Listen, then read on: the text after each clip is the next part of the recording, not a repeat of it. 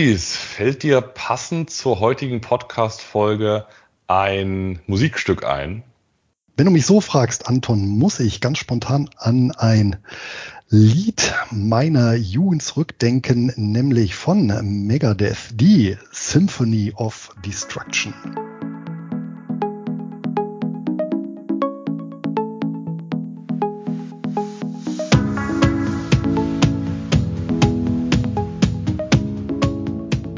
Und damit herzlich willkommen zum Einkommensinvestoren Podcast, der Podcast für Dividenden-Sofortrentner und solche, die es werden wollen. Mein Name ist Luis Pazos. Ich betreibe den Finanzblog nurbaresiswahres.de rund um das Thema Hochdividendenwerte und ausschüttungsstarke Geldanlagen. Auch von mir herzlich willkommen zu unserem Format. Mein Name ist Anton Gneupel und ich betreibe den YouTube-Kanal Devi Dividende, auf dem ich regelmäßig Beiträge für einkommensorientierte Anleger veröffentliche. Was gab's im Juli bei dir so Neues, Luis, beziehungsweise was wird's noch so bei dir geben? Wir nehmen die Folge ja Mitte des Monats auf, weil wir aus Urlaubsplanungsgründen das Ganze etwas vorgezogen haben. Was steht bei dir so an? Was hast du so getrieben, Luis? Fangen wir doch mit einem Blick in die Zukunft an, denn tatsächlich war diese musikalische Eingebung nicht ganz zufällig. Denn wenn dieser Podcast erscheint am 4.8. um 18 Uhr, da werde ich mich im lautesten Dorf der Welt befinden und vermutlich recht angetrunken in Richtung Faster Bühne gehen, denn dort wird ab 19.15 Uhr dann Megadeth auftreten. Da freue ich mich äh, besonders drauf und eventuell spielen wir dann auch die Symphony of Destruction. Ja, und drumherum gibt's natürlich auch noch einen Familienurlaub und mein Sohn hat auch noch Geburtstag. Also von daher ist, denke ich mal, ähm, wie soll ich sagen, die verschiedenen Felder, Freizeitfelder äh, sind dann äh, gut bestückt. Wie sieht's denn bei dir aus? Ja, im Juli habe ich auch etwas Musikalisches zu erledigen, abzuhaken. Und zwar ist das das Rammstein-Konzert in Berlin. Da fahre ich dann morgen, morgen Mittag hin, morgen Abend ist das äh, Konzert. Fahre ich mit einem guten Freund hin, freue ich mich sehr drauf. Ich bin ja ich meine, du eigentlich auch nicht, äh, gar nicht so der Rocker-Typ, aber äh, sowohl mein Freund als auch ich, wir wurden beide frühkindlich von unseren Vätern mit Rammstein beschallt äh, und die, äh, die gewissen Lieder, die kriegt man dann irgendwann auch nicht mehr aus dem Kopf und, und findet sie dann irgendwie doch äh, irgendwann ziemlich eingängig. Und ähm, außerdem darüber hinaus finde ich Rammstein auch einfach unternehmerisch extrem faszinierend. Also die, die machen ja nicht nur Musik, was das Offensichtliche ist, sondern die haben sich ja eine ganz eigene Marke erschaffen, eine ganz eigene Community, äh, fast wie wir, könnte man sagen, Luis. Ähm, von daher, ich freue mich sehr auf das Event. Das soll ja was äh, schon sehr Einmaliges sein. Gibt es ansonsten irgendwas in diesem Monat zu berichten, ähm, abseits von diesen schönen Nachrichten, Luis? In der Tat gibt es eine Neuigkeit, die mir zu Ohren gekommen ist und den Wertpapierhandel betrifft. Und ich denke mal, auch für viele unserer Hörer ist das Thema interessant, denn es gibt Interactive Brokers Reseller, die den Handel mit Closed-End Funds, also auch den Handel mit Closed-End Funds, die über ein Kit verfügen und damit auch für deutsche Anleger oder heimische Anleger handelbar sind, komplett eingestellt haben. Also dort ist oder dort sind Closed-End Funds komplett gesperrt für den Handel für Privatanleger und, das ist ein wichtiger Hinweis, das hat nichts mit Interactive Brokers zu tun, sondern ist einfach eine geschäftspolitische Entscheidung der entsprechenden Reseller, aus welchen Gründen auch immer. Da kann ich nur drüber spekulieren. Und das ist eventuell natürlich für den ein oder anderen Anleger ärgerlich. Wir haben ja beide mittlerweile auch Ausweichportfolios vorgestellt, beziehungsweise die sind abrufbar in unseren jeweiligen ähm, Premium-Bereichen, ähm, wo wir aufzeigen, wie sich auch weiterhin über Interactive Brokers beziehungsweise die Reseller ein entsprechendes, ja, gut diversifiziertes Welt-Income-Portfolio aufbauen lässt. Unter anderem auch mit den vor allem britischen Closed-End-Funds, die ja auch noch steuerrechtlich interessant sind. So, und da, wo das nicht mehr gehen sollte, der Tipp ähm, bei CupTrader ist der Handel dort nach wie vor möglich. Und ich habe mich natürlich erkundigt, es ist dort nicht geplant, diesen in irgendeiner Art und Weise ähm, einzustellen. Also wie gesagt, das ist eine rein betriebswirtschaftliche Entscheidung der jeweiligen Reseller. Und bei CupTrader sind diese Closed-End Funds, die zum Handel zugelassen sind, wie zum Beispiel jüngst auch der Octopus Titan, den du ja mal vorgestellt hast, die sind weiterhin handelbar und ich sag mal, Glück im Unglück, wer einfach hier sein Depot umziehen möchte, das geht relativ schnell, relativ problemlos. Dazu ist lediglich ein Anruf beim Broker nötig. Da bekommt man einen sogenannten ähm, Change Financial Advisor Antrag übermittelt als PDF, den füllt man aus, schickt ihn zurück und dann wird im Prinzip der Depotumzug über Interactive Brokers hier in die Wege geleitet. Und der Handel mit den ja, zum Handel zugelassenen CFs ist dann wieder möglich. Und dann habe ich noch einen zweiten Punkt, denn auf unsere letzte Folge habe ich einen Kommentar erhalten, den ich wiederum nicht unkommentiert im Raum stehen lassen möchte. Und zwar schreibt dort der YouTube-Nutzer SoWhat8995. Hallo Luis, wie kommt es, dass du dich erst vor einigen Monaten von allen China-Hongkong-Aktien getrennt hattest, um Risiken, wie sie bei den Russland-Aktien in den letzten 1,5 Jahren eintraten, aus dem Weg zu gehen? Und nun bewirbst du hier einen chinesischen Kraftwerksbetreiber. Hat sich deine Risikoeinschätzung hinsichtlich China geändert oder gab es eine andere Motivation? So, da muss ich tatsächlich einfach mal auf das verweisen, was wir jetzt ähm, in ja, 52 Folgen jedes Mal machen, nämlich die übliche Belehrung, ja, dass wir hier lediglich ähm, Informationen durchgeben und nicht oder keinerlei Empfehlungen oder Nicht-Empfehlungen abgeben, ob jemand bestimmte Titel, deren Namen in unserem Podcast fallen, handelt oder nicht handelt, bleibt der Person selber überlassen.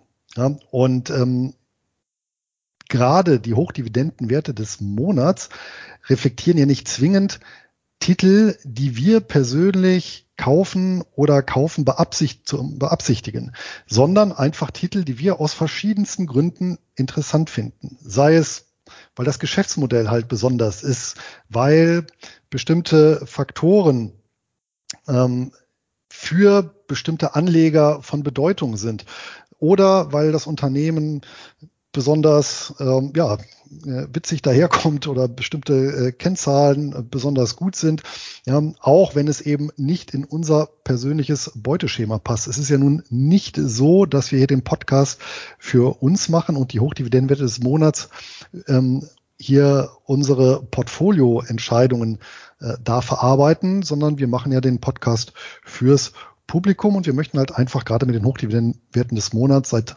Anfang an einfach die mögliche Bandbreite dessen, was es so auf der Welt gibt, vorstellen. An meiner persönlichen Einschätzung hat sich indes ähm, nichts geändert und ich für meinen Teil meide China als auch Hongkong. Hongkong tut auch ein bisschen weh, weil es ja tatsächlich viele interessante Titel gibt.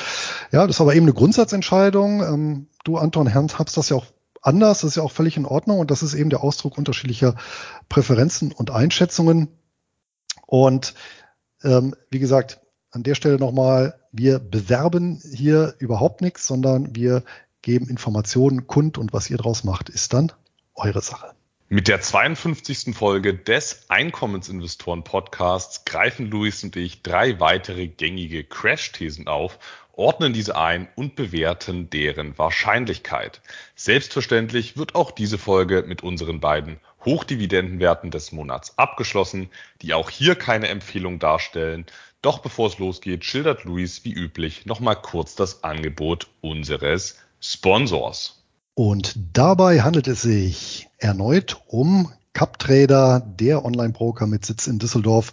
Unsere persönliche Empfehlung für alle Investoren, die Wert legen auf ein kostenloses Depot, günstige Handelskonditionen und Zugang zu allen bedeutenden Weltbörsen. Und durch die bereits erwähnte Anbindung an Interactive Brokers, eines der weltweit größten Brokerhäuser, besteht über die CupTrader besteht über CupTrader die Möglichkeit, mehr als eine Million Wertpapiere an mittlerweile sogar über 150 Börsenplätzen zu handeln. Und das schließt eben die besagten Closed-End Funds mit Kit ein.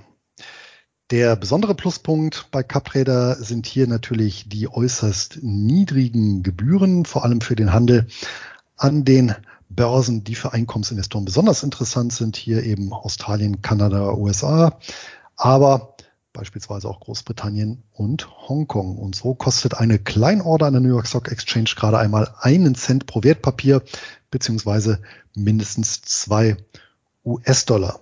Kosten für die Verbuchung von Dividenden fallen keine an, ebenfalls auch keine Depotgebühren und auf das Verrechnungskonto gibt es auch interessante Habenzinsen. Und aufgrund dieses hervorragenden Preis-Leistungs-Verhältnisses sind wir seit Jahren selbst treue Kunden von CupTrader und mit dem Service und den Reportfunktionen nach wie vor sehr zufrieden. Und direkt zur Konto- und Depotöffnung inklusive eines kleinen Willkommensgeschenks von uns geht es über captrader.einkommensinvestoren.de. Und damit leite ich über zu den Katastrophenmeldungen. Sehr gut, dann starten wir doch direkt mal mit den Enteignungen, mit den Vermögenssteuern. Das ist ja seit Jahren eines der liebsten Themen, eines der liebsten Kinder von Crash-Propheten zu betonen, wie nahe doch die Enteignung von, von Vermögenden, von Immobilieneigentümern steht, äh, dass demnächst die, die Grundschuld eingetragen wird, dass wir eine laufende Vermögenssteuer von beispielsweise zwei Prozent pro Jahr sehen werden. Ähm, Luis, was ist denn deine Einschätzung äh, dieses Themas? Hältst du das eher für, ähm, für unwahrscheinlich oder wahrscheinlich? Und äh, wo siehst du da die Auswirkungen? Ausgerechnet zu dem Punkt, wir hatten den ja schon äh, seit längerem eigentlich festgelegt, den hatten wir auch überlegt, schon die letzte Folge mit reinzubringen. Da hat uns dankenswerterweise eine ehemalige Arbeiter- und Volkspartei direkt in die Hände gespielt. In dem Fall tatsächlich der Landesverband Bremen der SPD. Ähm, ich weiß nicht, ob du das mitbekommen hast, Anton, aber die haben kürzlich aufgelegt ein Zukunftsprogramm 2023 bis 2027. Und in diesem Zukunftsprogramm stehen, ja, wie üblich, eine Vielzahl von Punkten. Und ganz am Ende, unter Punkt 15.3, da, Anton, wird genau das beklagt und beziehungsweise die entsprechenden Missstände beklagt und eins zu eins genau das gefordert, was du gerade gesagt hast. Nämlich, ich zitiere, wir halten es daher für geboten, dass ein Lastenausgleich vorgenommen wird, ähnlich dem, wie er nach den großen Verwerfungen durch den Zweiten Weltkrieg in den frühen Jahren der Bundesrepublik vorgenommen wurde. Zitat Ende. Begründet wird das tatsächlich auch mit den Auswirkungen der Corona-Krise und vor allem dem Krieg in der Ukraine. Also auch hier quasi ein vorgeschalteter Krieg, auch wenn er hier in Deutschland natürlich jetzt nicht die Auswirkungen wie der Zweite Weltkrieg hatte. Und ähm, da muss ich sagen, da muss ich schon ein bisschen schmunzeln, weil das ist ja dann keine, ja, wie soll ich sagen, äh, wilde Mutmaßung oder in Anführungsstrichen Verschwörungstheorie, sondern das scheint ja jetzt überzugehen in ja, einen Best-Practice-Ansatz, um das mal so zu sagen, politischer Natur. Ja, Landesverbände können ja äh, immer ganz viel fordern, wenn sie sich mal profilieren wollen. Ähm, also ich muss ehrlich sagen, ich halte dieses äh, Vermögenssteuer-Thema oder wie man es auch immer nennen möchte, Enteignungen. Ich halte das für äh, ja, ziemlich billige Stimmungsmache. Das ist so ein, so ein Schlagwort, mit dem man mal ähm, die eher abgabeoffenen äh, ja, Bevölkerungsschichten, die kann man damit halt äh, relativ gut targetieren, weil man dann sagen kann, hey, die, die, die Reichen, die sollen endlich zahlen für, für, die, für die Aufwände, die so entstehen. Also das ist halt so, eine, so ein Stimmungsmacht-Tool, was sicher auch äh, in Teilen ganz gut funktioniert. Ich halte das aber in der Praxis zum einen für relativ schwer umsetzbar. Hatten wir ja auch schon mal eine Vermögenssteuer. Also in der Praxis halte ich es für, äh, für schwierig durchsetzbar. Ich halte es für nicht praktikabel. Ich halte es für nicht, äh, ich halte es einfach für nicht durchsetzbar. Ich sehe auch nicht einen ernsthaften politischen Wille, dass sowas überhaupt kommen soll. Und ich sehe auch deshalb diesen politischen Willen überhaupt nicht, ähm, weil es das ja gar nicht braucht. Und da muss man einfach mal verstehen, dass es eigentlich, damit der Staat funktioniert, überhaupt keine Steuern bräuchte. Es bräuchte überhaupt keine klassischen Abgaben, wie wir sie kennen, damit ein Staat sich auch auf diesem Niveau finanzieren kann. Es bräuchte keine Einkommenssteuer, es bräuchte keine Umsatzsteuer, es bräuchte keine Kapitalertragssteuer sondern es reicht eine viel subtilere Form der Besteuerung, auch der Vermögensbesteuerung, wie wir sie jetzt aktuell haben.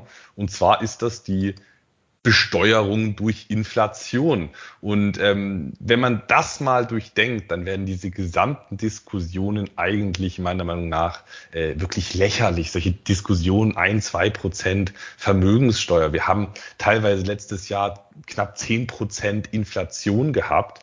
Äh, das ist, das ist effektive Enteignung äh, von breiten äh, Bevölkerungsschichten, zumindest von den Schichten, die über ein Vermögen äh, verfügen und die über ein Einkommen verfügen, weil sowohl das Einkommen als auch die Vermögenswerte, die werden ja inflationiert.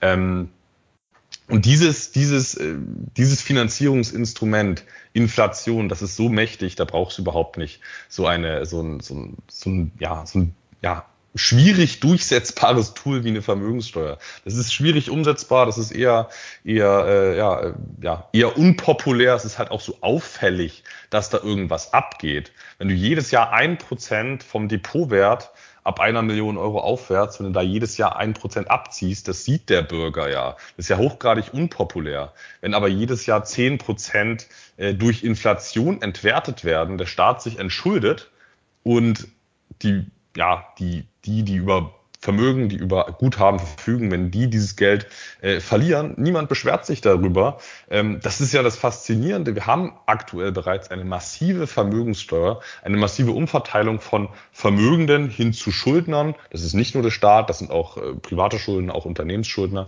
Wir haben eine massive Umverteilung. Ähm, der Staat entschuldet sich trotz steigender Staatsschulden, realwertorientiert entschuldet er sich. Ähm, und die Leute freuen sich noch über zweieinhalb Prozent Festgeldzinsen. Also das ist äh, die Realität, in der wir leben. Ähm, die Leute freuen sich äh, über, über die niedrigen Zinsen, werden realwertorientiert äh, eigentlich enteignet ähm, und es bräuchte diese diese, es braucht diese Vermögenssteuer einfach nicht, weil es funktioniert ja. Und du bräuchtest, man bräuchte eigentlich überhaupt keine Steuern. Es würde reichen, wenn der Staat sich dauerhaft aus der Druckerpresse finanziert. Da hätten wir natürlich viel höhere Inflationsraten als aktuell, aber das wäre auch möglich. Dann hätten wir halt 30 Prozent Inflation. Ähm, der Staat tätigt alle Ausgaben aus neu geschaffenem Geld, wäre denkbar. Und ähm, so in abgeschwächter Form haben wir es ja aktuell. Das ist einfach ein Teil der, der äh, ja, Ausgaben der aktuellen, vergangenen und zukünftigen Ausgaben des Staates über Inflation gedeckt werden. Ähm, und und äh, von daher, das, das ist einfach, es braucht diese, diese Enteignung nicht.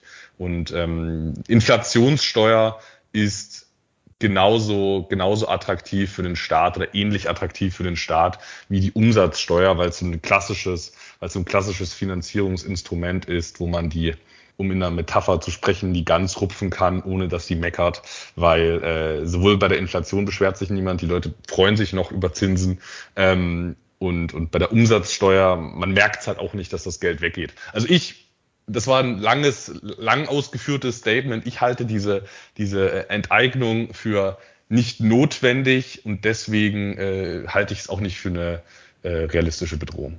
Ich gebe dir recht, Enteignung durch Inflation, das heißt, wir haben seit Jahrzehnten entsprechenden, einen entsprechenden Enteignungsfaktor. Und du hast natürlich auch recht, äh, dass zweieinhalb Prozent aufs Tagesgeld bei äh, 6,5 Prozent Inflation natürlich ähm, ja immer noch ein real realen Verlust nach sich ziehen und tatsächlich ein Nullzins bei Nullinflation äh, besser wäre. Ja, zumal man ja auch noch diese Scheingewinne, ähm, diese realen Scheingewinne, die nicht vorhanden, ja auch noch versteuern muss. Mhm. Beim anderen Punkt ähm, gebe ich dir insofern recht, dass es ökonomisch in sich äh, durchaus richtig argumentiert ist. Und beispielsweise gibt es ja Schulen, wie die Modern Money Theory, die ja genau das sagt. Also eigentlich Steuern braucht man eben übrigens nur äh, eben, um die Inflation im Zaum zu halten. Und ansonsten kann sich der Staat aus der Druckerpresse bedienen. Aber ich glaube, was wir nicht außer Acht lassen dürfen, und das lehrt ein ums andere Mal ja auch die Geschichte, das sind nicht ökonomische Faktoren, insbesondere die große, große Triebfeder im Zusammenleben der Menschen und nicht umsonst eine Todsünde, nämlich die einzige, die auch keinen Spaß macht, nämlich Neid. Ideologiegetriebenheit und natürlich auch bei machtmotivierten Menschen der Wunsch nach Kontrolle. Und das sind natürlich alles Faktoren nicht ökonomischer Art, also völlig unabhängig von der Tatsache, ob man jetzt äh, Geld benötigt oder nicht, die durchaus geeignet sind, hier äh, entsprechende Maßnahmen in die Wege zu leiten, auch Enteignungsmaßnahmen, unabhängig davon, wie praktikabel sie sind. Natürlich, sie müssen durchgesetzt werden. Ähm, ich denke aber, das wäre je nach medialer Begleitung durchaus möglich und je nach Kontext und je nachdem, wie viel Angst gemacht wird äh, der entsprechenden Bevölkerung. Und wir sollten natürlich auch nicht aus dem Auge verlieren, dass Enteignung eigentlich immer mal wieder eine Konstante in der Geschichte war. Sei es die Enteignung von marginalisierten Gruppen, das funktioniert natürlich besonders gut, weil es dann in der Regel eine Mehrheit nicht betrifft. Oder eben wie im Rahmen des Lastenausgleichs nach dem Zweiten Weltkrieg von den Immobilienbesitzern oder aber auch beispielsweise in den USA von Goldbesitzern, ja, wo einfach mal ja Gold verboten wurde zu besitzen und im Endeffekt unter Preis ähm, abgegeben werden muss. Das ist ja auch eine Form von Enteignung. Von politischen Umbrüchen mal ganz zu schweigen, wie eben beispielsweise in der ähm, in Deutschland nach dem Zweiten Weltkrieg oder aber auch äh, in Russland nach der äh, Revolution, äh, ebenfalls natürlich in anderen kommunistischen Ländern, wo das, was man sich eben aufgebaut hatte, dann eben auch durchaus enteignet wurde. Also von daher, dieses Feld hat viele Facetten und ich persönlich halte es durchaus für eine politische Option mit ähm, ja, also mehr als einer marginalen Wahrscheinlichkeit, dass sie in den nächsten Jahren, Jahrzehnten eintritt. Insbesondere in Verbindung, muss ich sagen, mit den Faktoren oder Krisenszenarien, die wir gleich noch besprechen werden. Von daher soweit erstmal an der Stelle und äh, sicherlich, ähm, weil das Thema auch noch mit anderen zusammengreift, komme ich da nochmal drauf zurück. Da gebe ich dir völlig recht, Luis. Ähm, ökonomisch, äh, ökonomisch Sinnvolles äh, fällt bei der Politik nicht immer mit äh, dem dann tatsächlich äh, durchgesetzten äh, zusammen. Und auch wenn es die Vermögenssteuer dank Inflation nicht braucht, ähm, kann es natürlich trotzdem sein, dass um Wahlen zu gewinnen dann sowas eingeführt wird. Da gebe ich dir völlig recht. Aber als notwendig erachte ich es äh, überhaupt nicht. Dann wären wir doch jetzt schon beim nächsten, äh, beim, beim nächsten Untergangsszenario, was insbesondere uns, uns Deutsche betrifft. Vielleicht äh, schließen wir die, die Österreicher noch mit ein, die Schweizer würde ich ausklammern. Ähm, und zwar wäre das äh, ja der, der, der Untergang durch starke Rezession und Deindustrialisierung. Das ist ja nun in der Tat ein ganz, ganz aktuelles Szenario. Und was natürlich richtig ist, ist ähm, daran, dass es natürlich immer wieder in der Geschichte auch hier bestimmte Kipppunkte gab, beziehungsweise Weichenstellungen, die dazu geführt haben, dass bestimmte Länder oder Regionen auf oder abgestiegen sind. Auch das ist natürlich jetzt nichts Neues. Und so wie man beispielsweise die Rolle Ludwig Erhards nach dem Zweiten Weltkrieg bezüglich des ja, Wiederaufstiegs Deutschlands, des, des Wohlstandes, der dann erwirtschaftet wurde, gar nicht genug betonen kann. Ja, gibt es natürlich auch seine ja, zeitgenössischen Gegenspieler, möchte ich jetzt mal so sagen, die durch falsche Entscheidungen, falsche, falsche Weichenstellungen natürlich auch umgekehrt dafür sorgen können, dass es in die andere Richtung geht.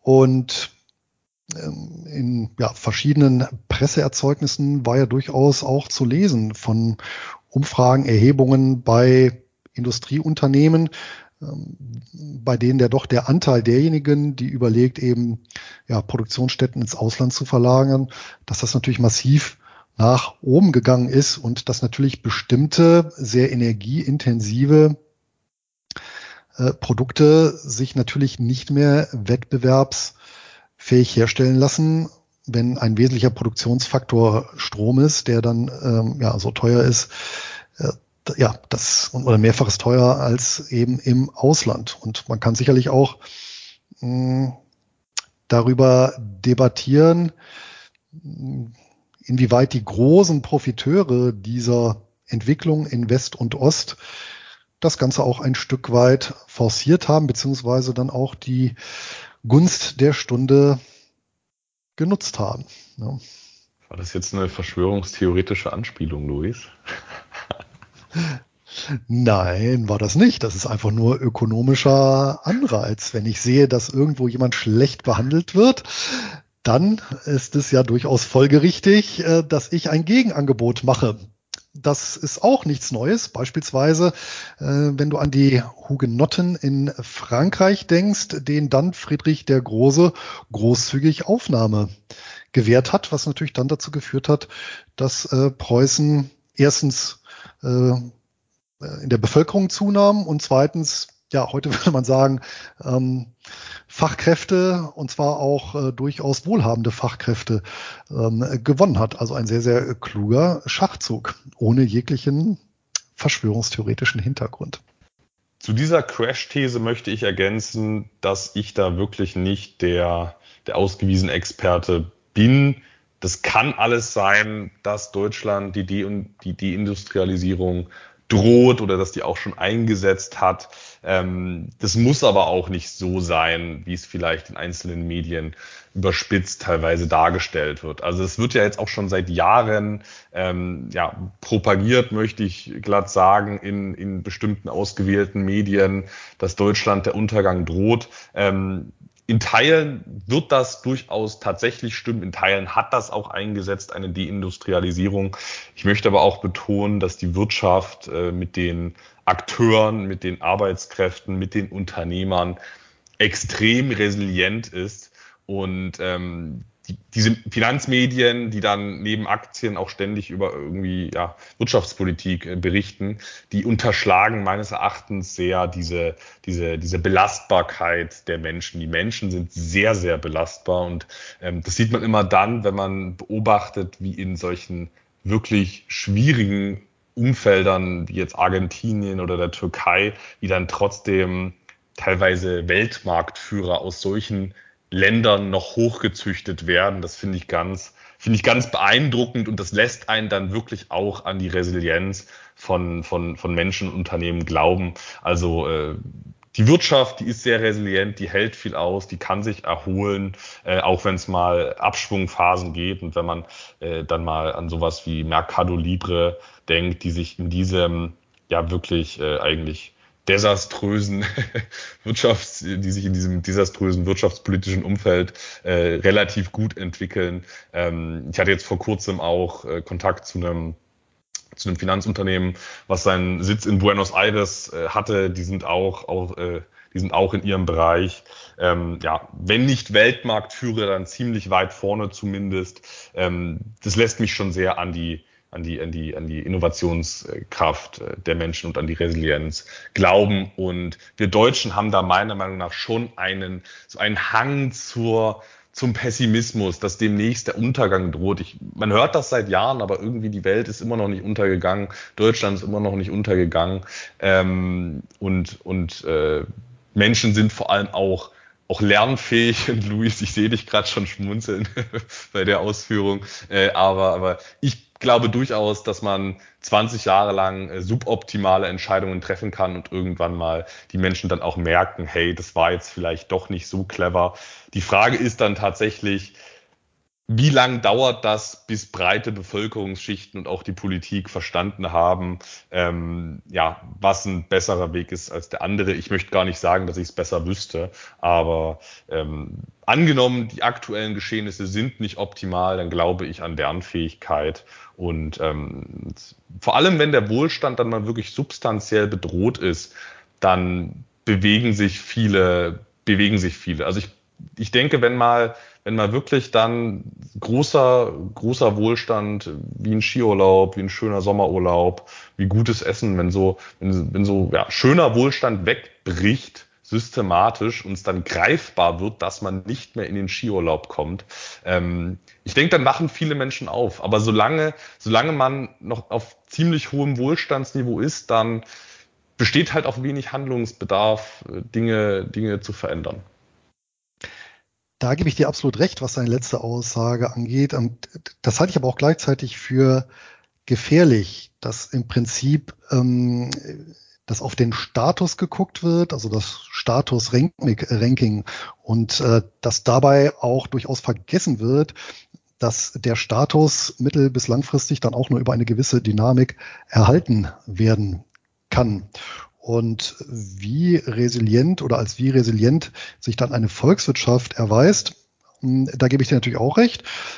Ähm, das wird sich zeigen, beziehungsweise selbstverständlich haben Organismen, und in dem Fall zähle ich jetzt mal unternehmerische Einheiten dazu, eine entsprechende Resilienz, aber die beinhaltet nun mal auch um des eigenen Überlebens und Prosperierens willen natürlich dann auch gewisse Standortentscheidungen. Und wenn man sich halt mal die letzten Standortentscheidungen gerade großer Industrieunternehmen anschaut, wo neue Produktionsstätten entstehen, das ist eben hm, nicht in Deutschland. Das heißt, Unternehmen sind schon resilient, aber ähm, das kann durchaus auch zu Lasten des Standorts gehen. Aber ich denke, in einem sind wir uns ja einig. Ich meine, gegen einen etwaigen, wenn er denn eintreten sollte, äh, ökonomischen Niedergang Deutschlands, da lässt sich ja zumindest als Anleger gegenwirken und das ist ja auch etwas,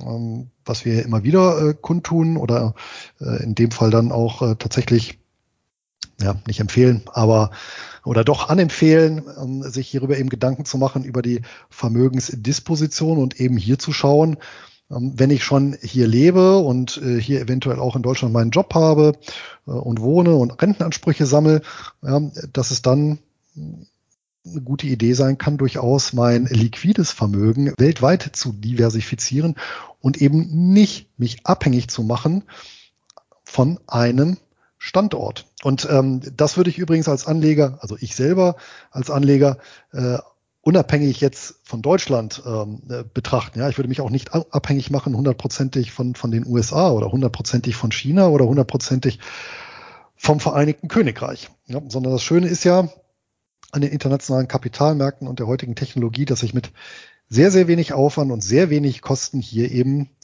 mein Welteinkommen generieren kann. Das würde ich so unterschreiben, Luis, und ich würde noch ergänzen, dass man diese, dass man diese zwei Geldsphären getrennt voneinander im besten Fall oder zumindest ein bisschen separat betrachten sollte. Diese eine äh, Geldsphäre ist diese private Geldsphäre mit Einkommen, mit dem eigenen Haus, äh, mit den eigenen Rentenansprüchen und die andere Sphäre ist äh, die Vermögenssphäre und ähm, insbesondere aus Sicht der Informationsbeschaffung würde ich da ganz genau achten, wo hole ich mir gerade die Informationen ähm, und, und werden, diese, werden diese Bereiche möglicherweise auch miteinander vermischt, weil ganz häufig erkennt man, dass auf Aktien, YouTube-Kanälen, bei Aktien-Podcasts es zu 80 Prozent um diese individuelle Geldsphäre geht und ganz wenig mit äh, uns ganz oder relativ wenig und untergeordnet um diese Kapitalanlage Geldsphäre geht. Ähm, ich halte es für wichtig, das zu trennen, weil daraus können durchaus falsche Schlüsse entstehen, weil wenn ein, wenn in Medien berichtet wird, die deutsche Wirtschaft entwickelt sich schlecht, dann ist das vielleicht individuell, wenn man bei Daimler arbeitet und der Job gefährdet ist, dann ist es in der individuellen Sphäre eine sehr relevante Nachricht. Auf Kapitalmarktebene muss das überhaupt keine relevante Nachricht sein. Auf Kapitalmarktebene kann es dann trotzdem sinnvoll sein, in Daimler zu investieren, auch wenn sich Daimler auf privater Ebene schlecht entwickelt, ähm, weil auf Kapitalmarktebene ist es ja gegebenenfalls bereits eingepreist, die schlechte Nachricht. Und Daimler hat bereits entschieden, in China ein neues Werk zu bauen. Also diese zwei Sphären, die sollte man voneinander trennen. Ich sehe das auch kritisch. Ich meine, wir machen ja jetzt auch gerade zwei Ausnahmefolgen eigentlich zu diesem Thema. Ich sehe das sehr kritisch, wenn in Finanzmedien dauerhaft auch über, auch über Tagespolitik oder Wärmepumpen gesprochen wird. Das sind zwei verschiedene Themen. Und nur weil auf individueller Sphäre irgendwas nicht gut läuft, darf man das auf keinen Fall oder sollte man es einfach nicht auf diese Investmentsphäre übertragen. Das hat man ja auch im DAX gesehen. Das war eines der besten Investments in den letzten anderthalb Jahren, obwohl ja angeblich äh, die deutsche Wirtschaft äh, so schlecht läuft. Ähm, ich verfolge tatsächlich die BIP-Entwicklung nicht. Es kann sein, dass die so schlecht läuft, aber daran erkennt man ja wieder, der DAX läuft super, BIP sagt irgendwas völlig anderes. Es hat einfach nicht eins zu eins etwas miteinander zu tun. Das ist in der Tat auch nochmal ein ganz wichtiger Punkt, den du ansprichst, denn die Entwicklung einer Geldanlage selbst in einem bestimmten Land hat in der Regel nichts oder nur ganz, ganz, ganz wenig mit der volkswirtschaftlichen Entwicklung dieses Landes zu tun. Ich habe das mal in einer Folge, meine ich, auch angesprochen. Ähm, da lief das unter dem Titel Die Gewinnfalle mit der Gegenüberstellung von China und Brasilien in den 90er Jahren und einem Vergleich der beiden Volkswirtschaften in den 90er Jahren. Da waren ja die Daten, die volkswirtschaftlichen für Brasilien völlig desolat, was eben Korruption, äh, Wachstum, Inflation anging. Auf der anderen Seite eben China mit ganz hervorragenden Zahlen. Der Aufstieg eben des äh, Drachen im Osten und äh, wenn man sich dann parallel dazu die Leitindizes der Länder angeguckt hat, dann entwickelt sich Brasilien halt oder die brasilianische Börse halt hervorragend und die chinesische dümpelte halt so vor sich hin.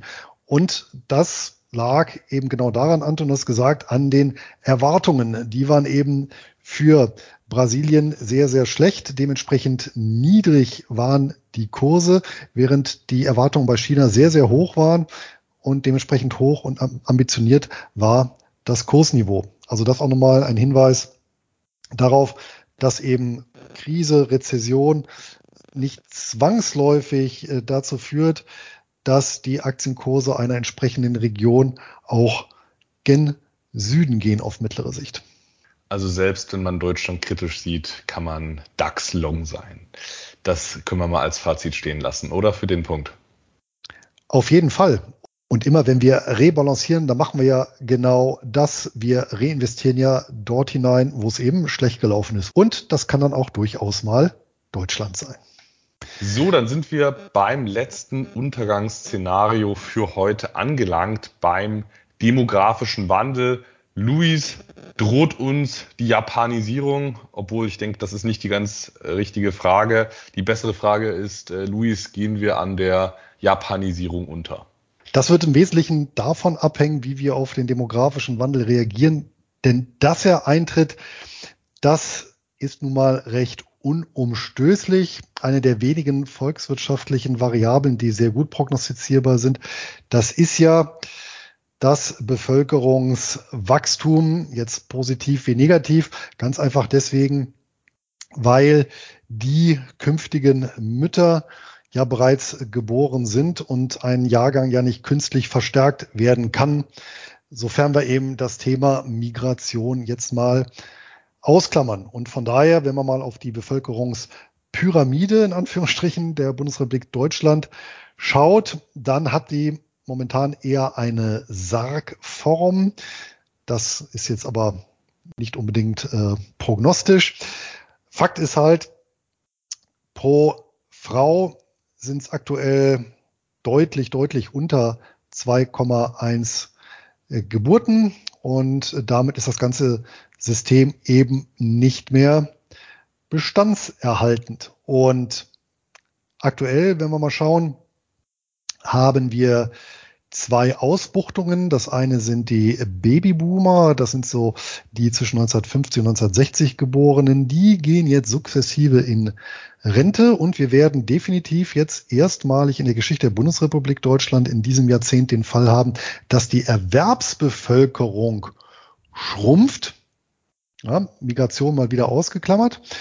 Und äh, wir haben dann einen zweiten Buckel, wo es einen, ja, wie soll man sagen, so eine Ausbuchtung, wo die Jahrgänge etwas stärker besetzt sind. Das sind so die Jahrgänge 1980 bis 1990. Bemerkenswert finde ich daran, dass ähm, sich hierüber auch beispielsweise bestimmte Inflationsphänomene ähm, durchaus erklären lassen, beispielsweise eben in den 70er Jahren, weil da waren dann eben die Babyboomer, die dann ähm, ja ins Berufsleben eintraten und dementsprechend dann auch nach Wohnungen, Autos, äh, Kühlschränken etc. verlangten, somit die Nachfrage eben deutlich nach oben trieben, ebenso wie die Preise.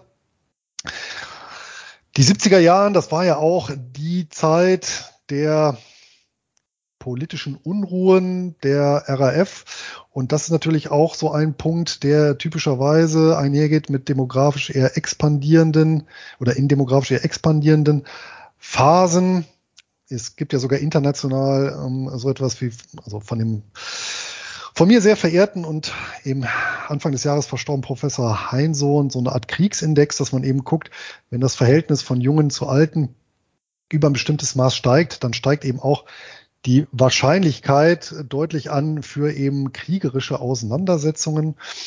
Aber auch solche Phänomene wie beispielsweise der Anstieg der Immobilienpreise in den letzten zehn Jahren lässt sich durchaus auch erklären mit dieser zweiten Ausbuchtung, also mit den 1980 bis 1990 Geborenen, ähm, die eben dann auch angefangen haben, ja, ins Berufsleben zu treten, nach ja, Wohnraum nachzufragen und damit natürlich auch einen preislichen Auftrieb gegeben haben. Und die Tatsache, dass der Immobilienmarkt in Deutschland aktuell beispielsweise nicht ganz so doll abgeschmiert ist, ähm, zumindest wie ich das so beobachte, ähm, auch hier in der Region, äh, liegt natürlich auch daran, ähm, dass, und da sind wir jetzt wieder beim Punkt Migration, natürlich von außen ähm, jetzt allein im letzten Jahr über eine Million Menschen ins Land gekommen sind, die natürlich auch erstmal untergebracht werden wollen. Und das sorgt dann eben auch für entsprechenden Druck auf dem Wohnungsmarkt. Also unterm Strich muss man natürlich auch sagen, Demografie ist ein, ja, wenn ich, also aus meiner Sicht zumindest, wenn ich sogar der wesentliche wirtschaftliche und auch politische Faktor in der Weltgeschichte. Und das lässt sich natürlich auch daran bemessen, jetzt sind wir wieder aus der Anlegersicht, wenn wir das Ganze betrachten, dass wir natürlich in unserem Leben einen bestimmten Konsum- und Ausgabenzyklus unterworfen sind und von daher die entsprechenden Kohorten ähm, je nach Breite ja, ähm, entsprechend viel äh, zum Umsatz eben von Unternehmen beitragen oder eben wenig. Und wenn man sich eben vor Augen führt, dass so die Hauptausgabenphase, zumindest für die USA ist das sehr gut belegt, zwischen dem 45. und 50. Lebensjahr liegt, also dort ist so ein Höhepunkt der Konsumausgaben, dann ist das natürlich auch ein Höhepunkt von, von Umsätzen. Und wenn äh, das Ganze sich dann eben abschwächt, dann äh, aufgrund eines des demografischen Wandels, dann schwächen sich natürlich auch Umsätze ab, sofern man dann eben nicht exportiert. Nun ist es natürlich so, die gesamte Welt kann nicht exportieren, ja, sondern irgendjemand muss ja auch importieren. Jetzt ist es natürlich aktuell noch so, dass wir noch viele Gesellschaften haben, die demografisch expandieren. Allerdings auch hier weltweit, der Trend ist auch klar. Die Geburtenraten gehen zurück. Und nach Hochrechnungen, hier beispielsweise vom Professor Herwig Birk heißt der, einer der führenden mittlerweile emeritierten Bevölkerungswissenschaftler in Deutschland, wird die Welt ihren Bevölkerungshöhepunkt 2070 bis 2100 haben. Und das ist auch so ein Punkt, den ich immer wieder in meinen Vorträgen gerne bringe. Denn ab dann werden wir eben eine rückläufige Weltbevölkerung sehen. Und das ist im Prinzip, äh, zumindest aus europäischer Perspektive, dann das erste Mal seit dann ähm, sieben, über 700 Jahren. Und dann ist tatsächlich die Frage, ob diese Grundgleichung langfristig steigen Aktien in der Breite immer dann so richtig ist, weil man kann sich natürlich dann nochmal vorstellen, was das auf den Finanzmärkten auslöst, so eine schrumpfende Bevölkerung. Ja, beispielsweise eben was Immobiliennachfrage angeht, aber auch was eben die Bedienung von Schulden angeht, wenn diejenigen, die sich verschulden können, schrumpfen, etc. pp. Und das wird dann, glaube ich, ein Paradigmenwechsel nach sich ziehen. Aber das ist natürlich so der ganz große und ganz weite Blick. Ja, zum einen glaube ich, dass uns das dann äh, nicht mehr wirklich äh, tangieren wird, wenn 2100 die die, äh, ja, die, die Bevölkerung anfängt äh, zu stagnieren. Also ich meine, ich gehe ja fest davon aus, dass ich wenigstens 100 werde, werde dann schaffe ich wenigstens das Jahr 2099. Ähm, aber ich denke, es wird uns persönlich nicht tangieren und gleichzeitig äh, schließe ich mich auch nicht dieser Einschätzung an, dass es ein konstantes, dass es eine konstante Bevölkerung oder eine wachsende Bevölkerung braucht, um um positive Aktienmarktrenditen zu haben. Das ist ja auch so eine klassische, äh, ja, so eine klassische äh, Phrase, die so immer wieder in den Raum geworfen wird. Ähm, beteilige dich an Aktien, dann beteiligst du dich am langfristigen Wirtschaftswachstum. Und dann wird regelmäßig die Frage aufgeworfen, wächst denn die Wirtschaft wirklich langfristig? Das ist aber völlig am, am eigentlichen Kern der Sache vorbeigeredet, weil es braucht gar kein äh, Wirtschaftswachstum, um mit Aktien Geld zu verdienen.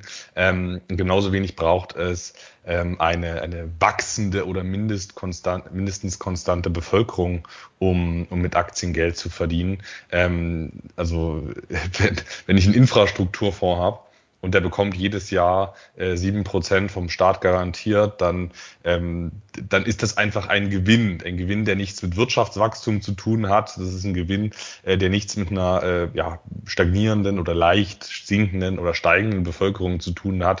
Das ist einfach ein Ertrag, den ich erzielen kann. Und ähm, ich kann auch in einer Welt ohne Wirtschaftswachstum super Renditen machen, wenn ich einfach einen, einen Vollausschütter zu einem 10er KGV kaufe, dann schüttet der mir 10% aus, dann mache ich ja einen super Ertrag, obwohl die Weltwirtschaft nicht wächst. Also ähm, ich würde das, ich würde das nicht zu kritisch sehen und, und glaube auch nicht, dass uns das äh, tangieren wird, aber ich finde, es ist zumindest ein sehr interessantes Gedankenexperiment, ähm, was du da angeführt hast, Luis, weil es ja doch ähm, weil es doch einige Konzepte auf den Kopf stellt, die wir uns über die letzten 100 Jahre, hunderten Jahre äh, der Bevölkerungsexpansion, die wir uns da so erarbeitet haben. Ähm, und einen Punkt, den ich noch ganz gern zum, zum Thema Demografie einwerfen wollte, ist auch noch der Fakt, dass man äh, auch hier aufpassen sollte, ähm, nicht lokale Entwicklungen, regionale Entwicklungen oder individuelle Entwicklungen auf die Aktienmärkte zu übertragen. Also nur weil Japan vor herausfordernden Zeiten steht und demografische Herausforderungen hat, heißt das nicht, dass man mit den Unternehmen nicht prächtig Geld verdienen kann. Ähm, zum einen könnte man ohne Export super Renditen machen, super Aktienmarktrenditen erzielen, wenn einfach die Preise der Beteiligungen auf Schrumpfung schon eingestellt sind. Also wie man es jetzt auch bei einer, bei einer Altria sieht, das ist ja auch ein Aktienkurs, der auf, auf Business-Schrumpfung eingestellt ist. Die Rendite jetzt ist hoch und ähm, ja, über die nächsten Jahrzehnte stirbt das möglicherweise, ist einfach mal so in den Raum gestellt. Ähm, also zum einen über einen sehr günstigen Preis kann man auch in einem schrumpfenden Umfeld ähm, ja, sehr, sehr gute, auch überdurchschnittliche Renditen erzielen. Und zum anderen sollte man auch nicht das Thema Menschenzahl einfach in Produktivität umsetzen, weil es ja nicht nur die Frage, wie viel Arbeitskräfte hat man oder wie viel Konsumenten hat man, sondern es ist auch die Frage, wie produktiv sind die Arbeitskräfte und wie viel konsumieren sie dann am Ende des Tages. Und ähm, 100 Arbeitskräfte von heute sind wahrscheinlich äh, ja, ein Zehnfaches produktiver als äh, 100 Arbeitskräfte von vor äh, 200 Jahren. Also das ist, das ist so eine Diskussion, solange man, solange man ähm, produktiver wird, kann man auch äh, sehr viel äh, äh, ja, kompensieren. Da hast du absolut recht. Und die Produktivität ist natürlich ein äh, Gegenpol, beziehungsweise äh, darüber kann ich das natürlich kompensieren. Allerdings muss man auch sagen, bisher welthistorisch war immer die Produktivität gekoppelt auch an verfügbare günstige Energie. Ja, ich denke mal, das Thema Migration, da kann man natürlich auch nochmal drüber, trefflich drüber sprechen. Und äh, aber eine Herausforderung, denke ich, wird auf jeden Fall auch, zumindest für den Standort Deutschland, der War on Talents, der international ja ausgebrochen ist. Und das ist natürlich auch ein Faktor, der jetzt zumindest volkswirtschaftlich natürlich wieder zumindest volkswirtschaftlich bedenkenswert ist. Also äh, vor allem natürlich bei jungen Leuten, die deutlich internationaler aufgestellt sind als jetzt beispielsweise meine Generation das war. Und dann natürlich mh, mm, und dann natürlich gerade in einem, sagen wir, wettbewerblichen Umfeld, also wo im Prinzip Länder bzw. die entsprechenden Rahmenbedingungen, die diese bieten, konkurrieren um die klugen Köpfe oder äh, fleißigen Hände. Äh, da ist natürlich eine reichhaltige Auswahl. Und da muss man natürlich auch schauen, inwieweit im Standort Europa, insbesondere Deutschland, da attraktiv ist. Und äh, da haben wir natürlich, muss man sagen, zwei Standortnachteile auch ganz klar. Also die sehe ich so. Das eine ist natürlich die Sprache, die deutsche Sprache, die relativ schwer für Ausländer zu erlernen ist, insbesondere angesichts der Tatsache, dass viele Ausländer eben in der Schule Englisch haben. Das heißt, hier sehe ich tatsächlich auch einen ganz klaren strategischen Vorteil von den angelsächsischen Ländern. Und das andere ist natürlich, und da sind wir wieder beim Punkt ähm, Neid, Ideologie, ähm, beziehungsweise Steuern. Wenn ich natürlich in dann zwei Länder zur Auswahl habe, ein Land, das mir 70 Prozent über Steuern und Abgaben direkt wegnimmt, ja, plus nochmal obendrauf dann indirekte Steuern, Abgaben und dann anderes habe, was mir eben nur 20 oder 30 Prozent nimmt, dann wird die Wahl auch relativ einfach. Ja, das heißt also, auch hier muss man eben schauen, ja, ähm, wie attraktiv dann eben entsprechend der Standort tatsächlich für die Leute ist, die dann auch ja, wie soll man sagen, volkswirtschaftlich eben produktiv sein können. Warum ich das erwähne, ist ähm, auch nochmal, weil ich finde, wir hatten, und auch wieder zeitlicher Zufall oder nicht, sagen wir dahingestellt, es äh, gab zwei Ereignisse, muss ich sagen, die, was eben das, was die Sozi was die deutsche Sozialversicherung angeht, so vor wenigen Jahren nicht denkbar gewesen wären. Und ich nehme das tatsächlich schon als Vorboten des A, Verteilungskampfes, äh, B, infolge des demografischen Wandels. Und das eine ist, Anton, ich nehme an, da erinnerst dich auch noch dran, kürzlich die gestartete Diskussion um die Witwenrente oder Witwerrente gilt ja natürlich genauso, ja, ähm, wo Vorschläge auf den Tisch gekommen sind, diskutiert wurden, ja, ob ein Alleinverdiener oder eine Alleinverdienerin, die stirbt, ja, ob der Partner dann die entsprechenden ähm, Rentenansprüche oder Rentenzahlungen ähm, übertragen bekommen soll. Das ist der erste Punkt, der wäre vor zehn Jahren absolut undenkbar, dass er überhaupt auch nur diskutiert äh, äh, andiskutiert würde. Und der zweite Punkt war, ähm, kürzlich hat ja der Kanzler der Bundesrepublik Deutschland das Sommerinterview, das große, ähm, gegeben. Ich habe es mir selber, selber nicht angeschaut, gucke ich grundsätzlich nicht Fernsehen. Hier bedanke ich mich nochmal bei den Podcast-Kollegen von 9 to 5, weil die haben diesem Sommerinterview auch eine Folge gewidmet. Und dort ist erstmalig der Satz gefallen, die Rente ist unsicher und kann künftig ausschließlich an die Migration gekoppelt werden. Das ist die Aussage unseres Kanzlers. Und so ein Satz, ich selber bin noch aufgewachsen mit Norbert Blüm, die Rente ist sicher. Ich kann mich noch an seine Plakatierungsaktion erinnern. Und die ist jetzt ins Gegenteil verkehrt. Und ich sehe das schon als Vorboten. Ich sehe das als Vorboten auch einer Verteilungsdebatte, Konflikte um im Rahmen einer schrumpfenden Bevölkerung, um entsprechend knapper werdende Ressourcen. Und dann wird tatsächlich auch wieder sind wir wieder bei der Ausgangsfragestellung hier nach dem Lastenausgleich oder anderen Schweinereien, um hier Gruppen gegeneinander auszuspielen und ähm, ja auch ja, ökonomisch zu erleichtern. So, Luis, jetzt müssen wir aber aufpassen, dass wir uns nicht vollends radikalisieren in dieser Podcast-Folge. Und äh, deswegen würde ich vorschlagen, dass ich jetzt gleich mal mit meinem HDWDM in ein Land starte, wo auch schon der demografische Wandel äh, ja, um sich greift.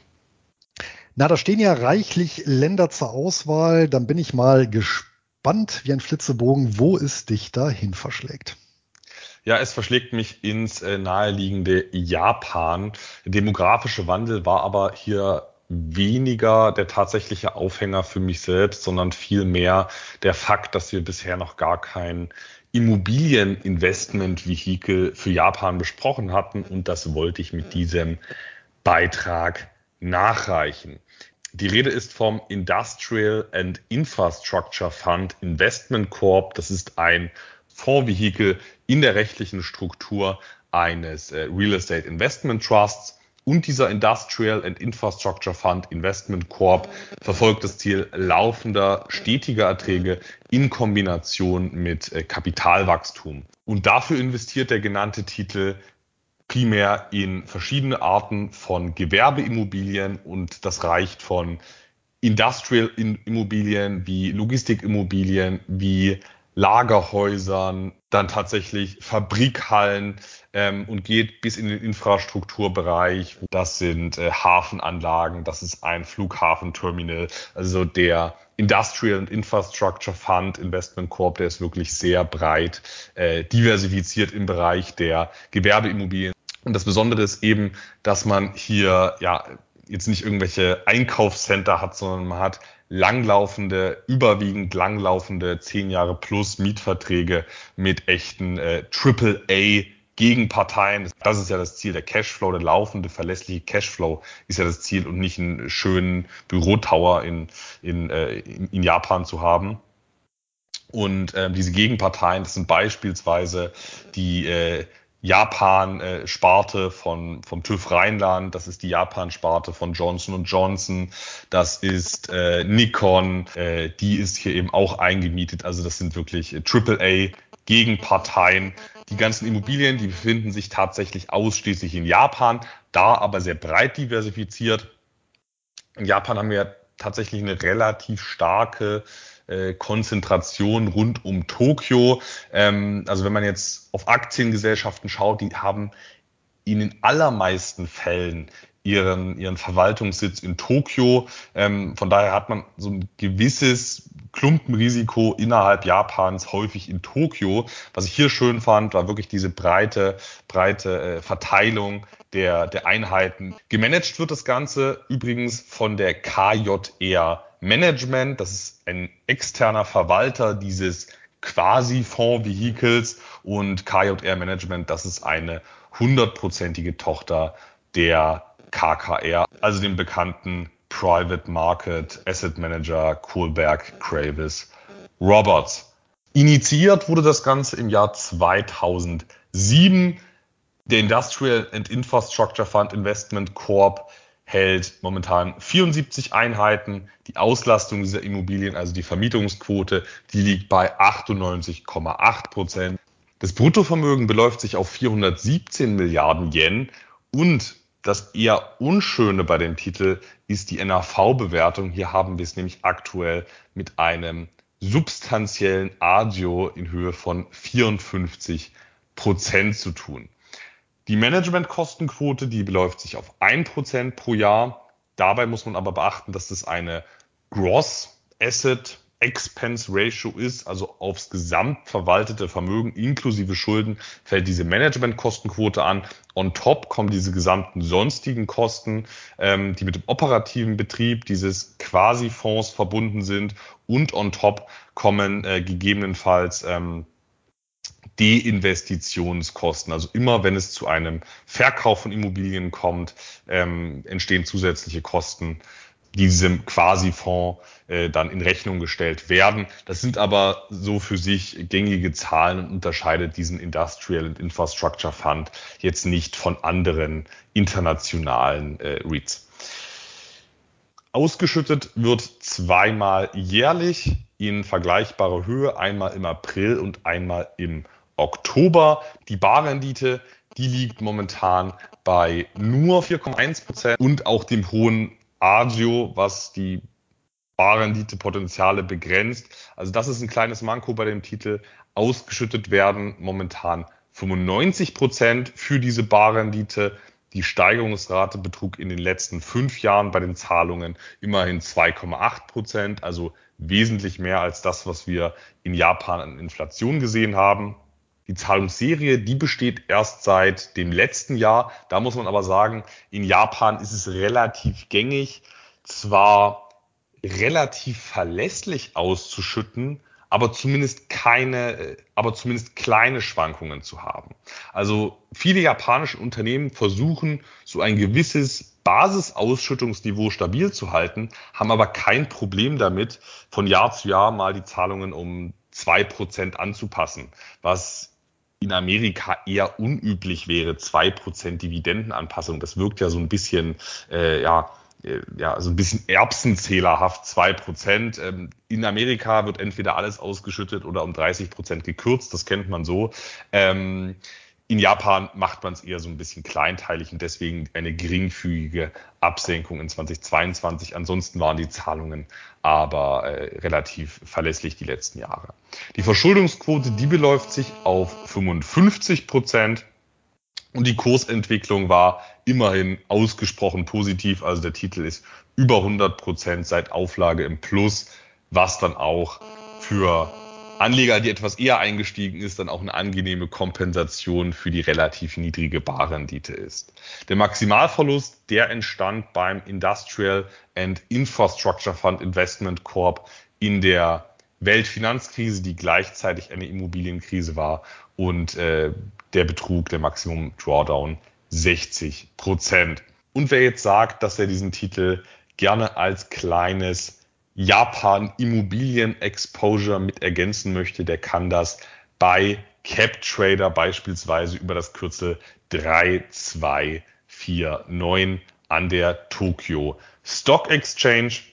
Beim Preis pro Anteil darf man sich tatsächlich oder da sollte man sich nicht zu sehr erschrecken. Der Preis pro Anteil, der liegt nämlich bei 151.000 Yen, nicht Euro und das entspricht äh, rund 1000 Euro. Also selbst die Euro-Angabe, die ist jetzt nicht unbedingt kleinteilig, äh, aber äh, das ist deutlich realistischer machbar als jetzt die 151.000 Euro. Also da nicht von großen Zahlen abhalten lassen und auch wenn dann mal äh, ja ein paar tausend Einheiten an Dividenden rumkommen, sollte man sich nicht zu sehr freuen.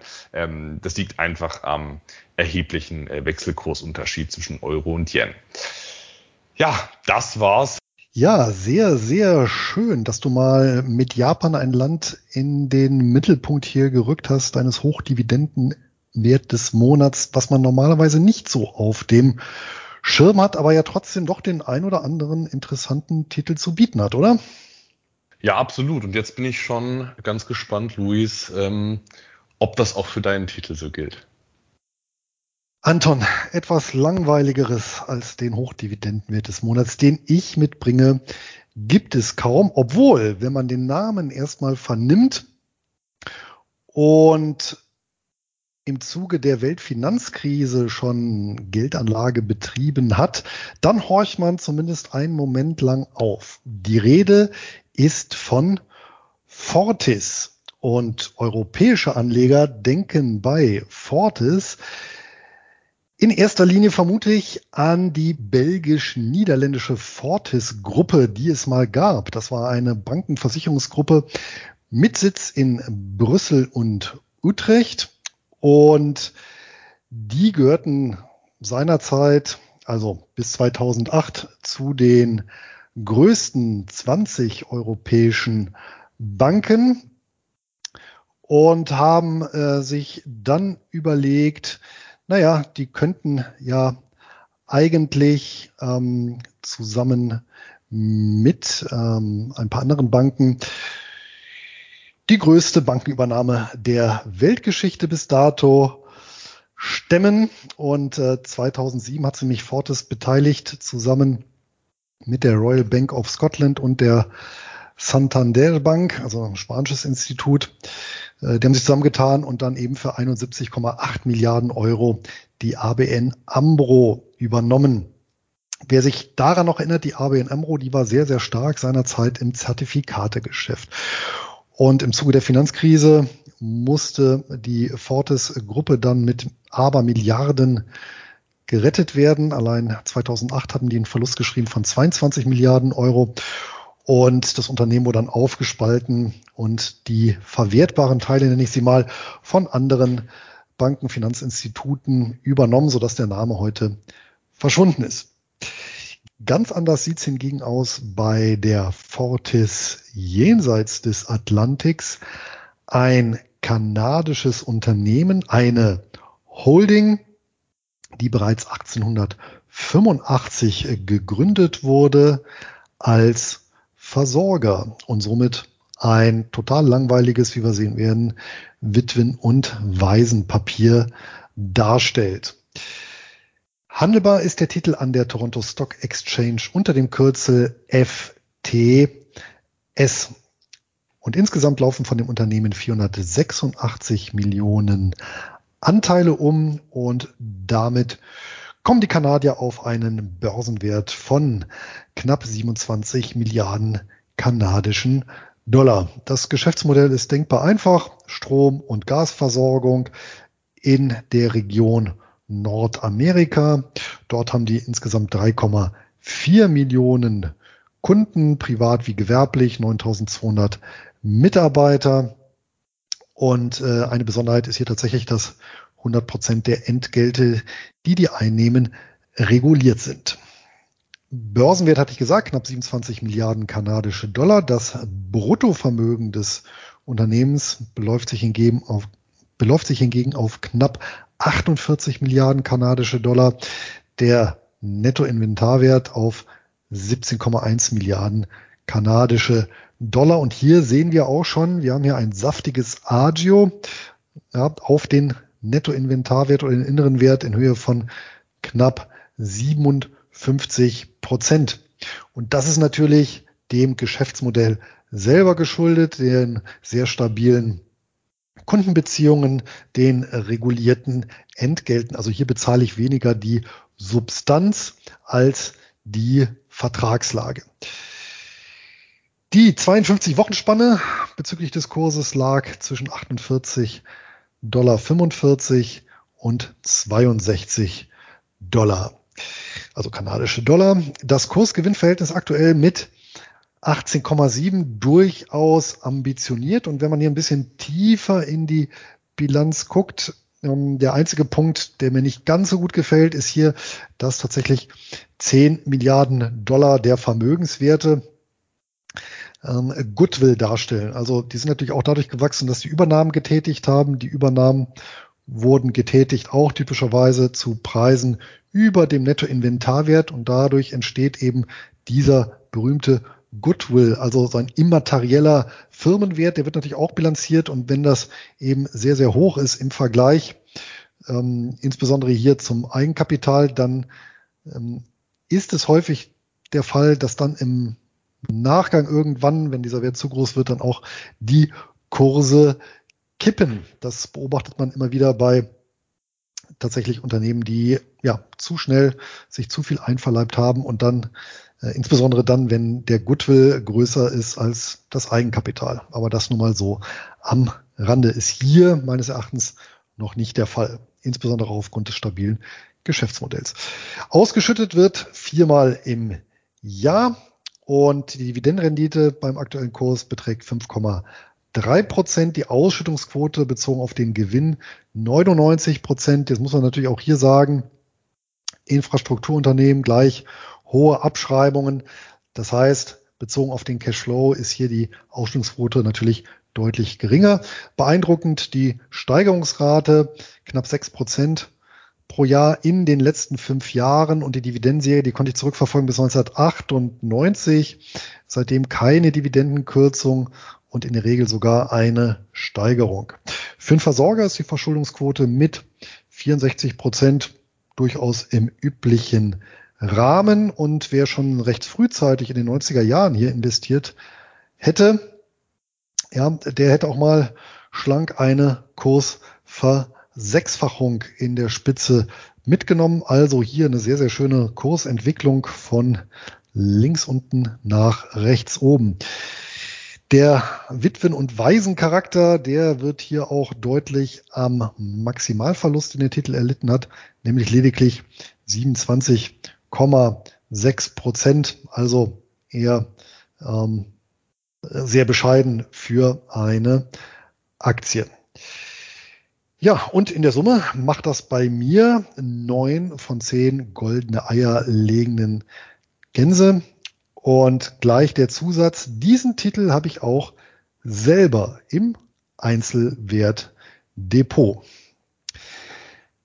Und soweit zu meinem Hochdividendenwert des Monats.